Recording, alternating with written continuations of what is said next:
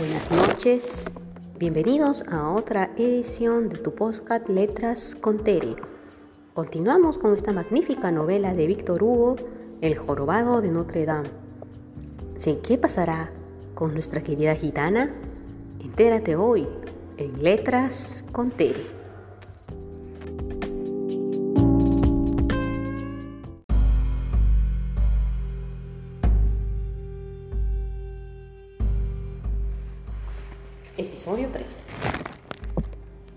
Grigor, Gringor se había internado, siguiendo a la egipcia, en el dédalo inextricable de callejuelas, encrucijadas y callejones sin salida, que rodean el antiguo sepulcro de los inocentes y que se asemeja a un ovillo enmarañado por un gato.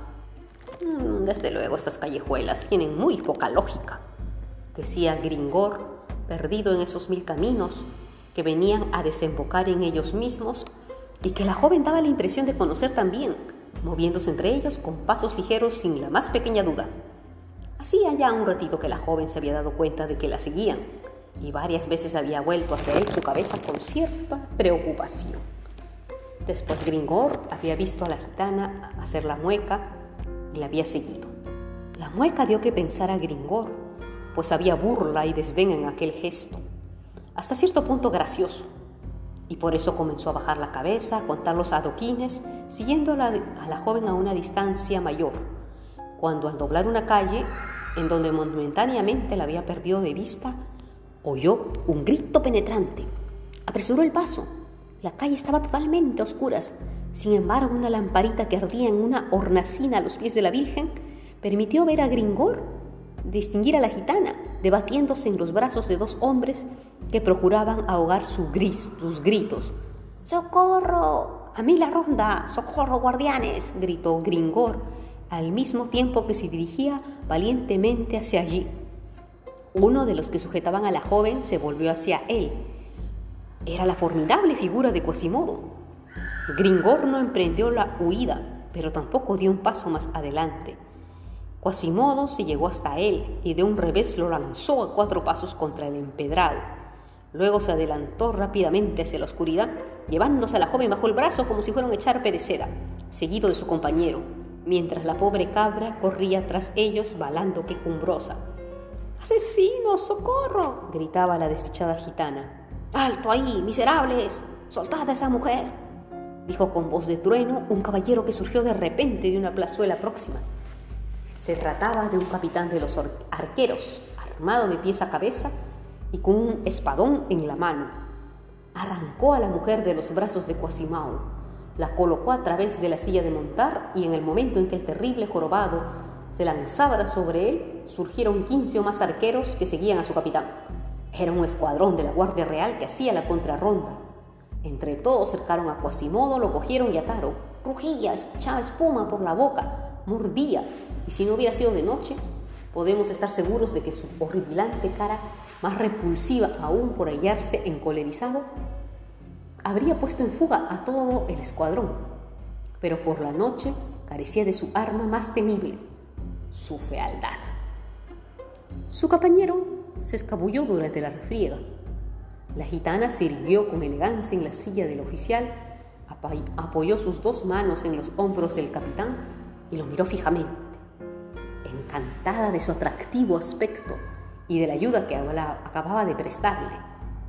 Después, rompiendo a hablar la primera, preguntó, haciendo más dulce aún su dulce voz. ¿Cómo os llamáis, señor gendarme? Capitán Febo de Chapetus, para servirlos, preciosa, respondió el capitán, irguiéndose. Gracias, le dijo. Y mientras el capitán se entretenía atusándose su bigote a la borgoñona, ella se deslizó hasta el suelo desde el caballo, como una flecha que cae a tierra y huyó tan rápidamente que un relámpago habría tardado más en desvanecerse. Por el obligo del Papa, dijo apretando las ligaduras de Cosimodo. A fe mía que habría preferido quedarme con la mozuela. ¿Qué queréis, capitán? dijo uno de los guardias. La pájara ha levantado al vuelo pero nos queda el murciélago.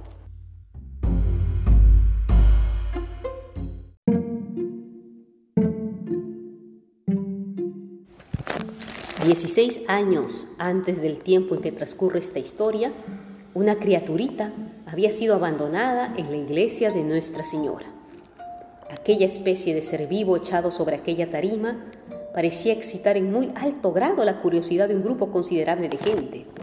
El grupo estaba formado en buena parte por personas del bello sexo, aunque todas eran más bien mujeres mayores. En primera fila se distinguían cuatro con una especie de sotana y capuchón gris, que podían pertenecer a alguna piadosa cofradía. Pero si bien estas hospitalarias mujeres observaban de momento las normas, violaban alegremente otras que prescribían un inhumano silencio. ¿Qué es eso, hermana? decía Agnes a Gaucher, observando a la criaturita allí expuesta que lloraba. Ay, pero ¿dónde vamos a llegar? decía Johan. Si es así como hacen a los niños de ahora. Ay, entiendo poco de niños, añadía Agnes. Pero creo que debe ser pecado mirar a este. Pero es que no es un niño, Agnes. Ay, es un mono fallido, observaba Gaucher. Es un milagro, comentó Henriette Lagaultier. Es un verdadero monstruo abominable este supuesto niño abandonado, añadió Jehan. Se desgañita como para dejar sordo un chancre, decía Gaucher. Cállate ya, chillón. Y pensar que es el señor de Reims quien envía esta monstruosidad al señor de París, añadió la Gaultier juntando las manos. Debe ser una bestia, un animal, decía Agnes la Ereme, el producto de un judío con una cerda, algo que no es cristiano, hay que arrojarlo al agua o al fuego. Ay, supongo que nadie querrá adoptarle, opinaba la Gaultier. Ay, no, Dios mío, exclamó Agnes. Pobres nodrizas de niños abandonados, tener que amamentar a este pequeño monstruo. Preferiría dar de mamar a un vampiro. Ay, qué ingenua es esta pobre la Ereme, añadía Yehan. ¿No das cuenta, hermana, que este monstruito no tiene menos de cuatro años y que le apetecería más un asado que vuestro pecho? En efecto, ya no era un recién nacido aquel monstruito. Era una masa angulosa y en un movimiento envuelto en un saco de tela con la marca de Miser Guillaume Chartier, obispo de París por entonces, y del que nada más asomaba la cabeza, una cabeza deforme en que únicamente se veía un bosque de cabellos rojos, un ojo, la boca y dientes. El ojo lloraba, la boca chillaba, los dientes prestos a morder. Aquel conjunto se debatía en el saco ante el asombro del gentío. Doña Alois de Gondelaurier, señora noble y rica, que llevaba de la mano una preciosa niña de unos seis años, se detuvo al pasar ante la tarima para observar un momento a la desgraciada criatura. Realmente, dijo la dama, yo creí que aquí solo se exponían niños, y dio media vuelta a la vez que echaba en el plato un florín de plata que tintineó entre las demás monedas. Momentos más tarde, el, grave y letrado Robert Mistricol, protonotario del rey, pasó con un enorme bisal bajo un brazo y apoyada en el otro su mujer, llevando a ambos lados sus dos reguladores, el espiritual y el temporal. Un niño expósito, dijo después de examinar el objeto. Seguro lo han encontrado junto al muro del río Flageto, río del infierno en mitología griega. Solo se le ve un ojo, observó la señora Guillemet. En el otro tiene una verruga. No es una verruga, contestó maese Robert Mistricol.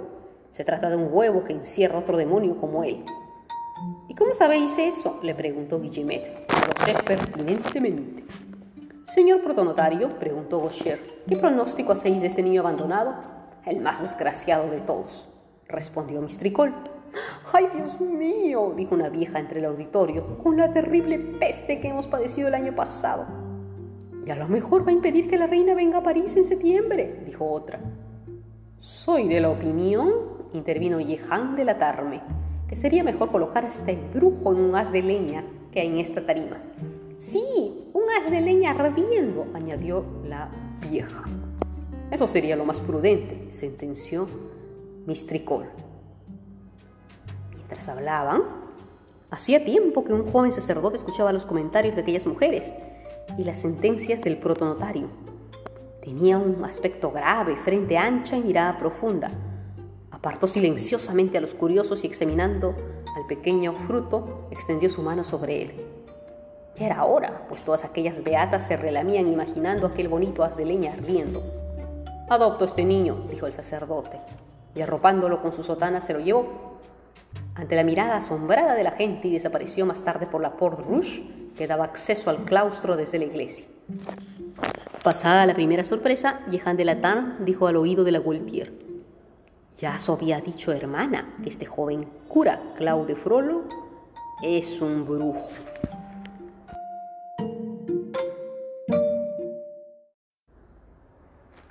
¿Y qué tal les pareció? Ya empezó la acción aquí en el probado de Notre Dame. Vemos que nuestra gitana es atrapada por Quasimodo y un personaje misterioso. Y en la segunda parte del episodio 3, en el 13b, nos enteramos de cómo llega Quasimodo a la Notre Dame. ¿Quieres saber qué, ¿Quieres saber qué más pasa?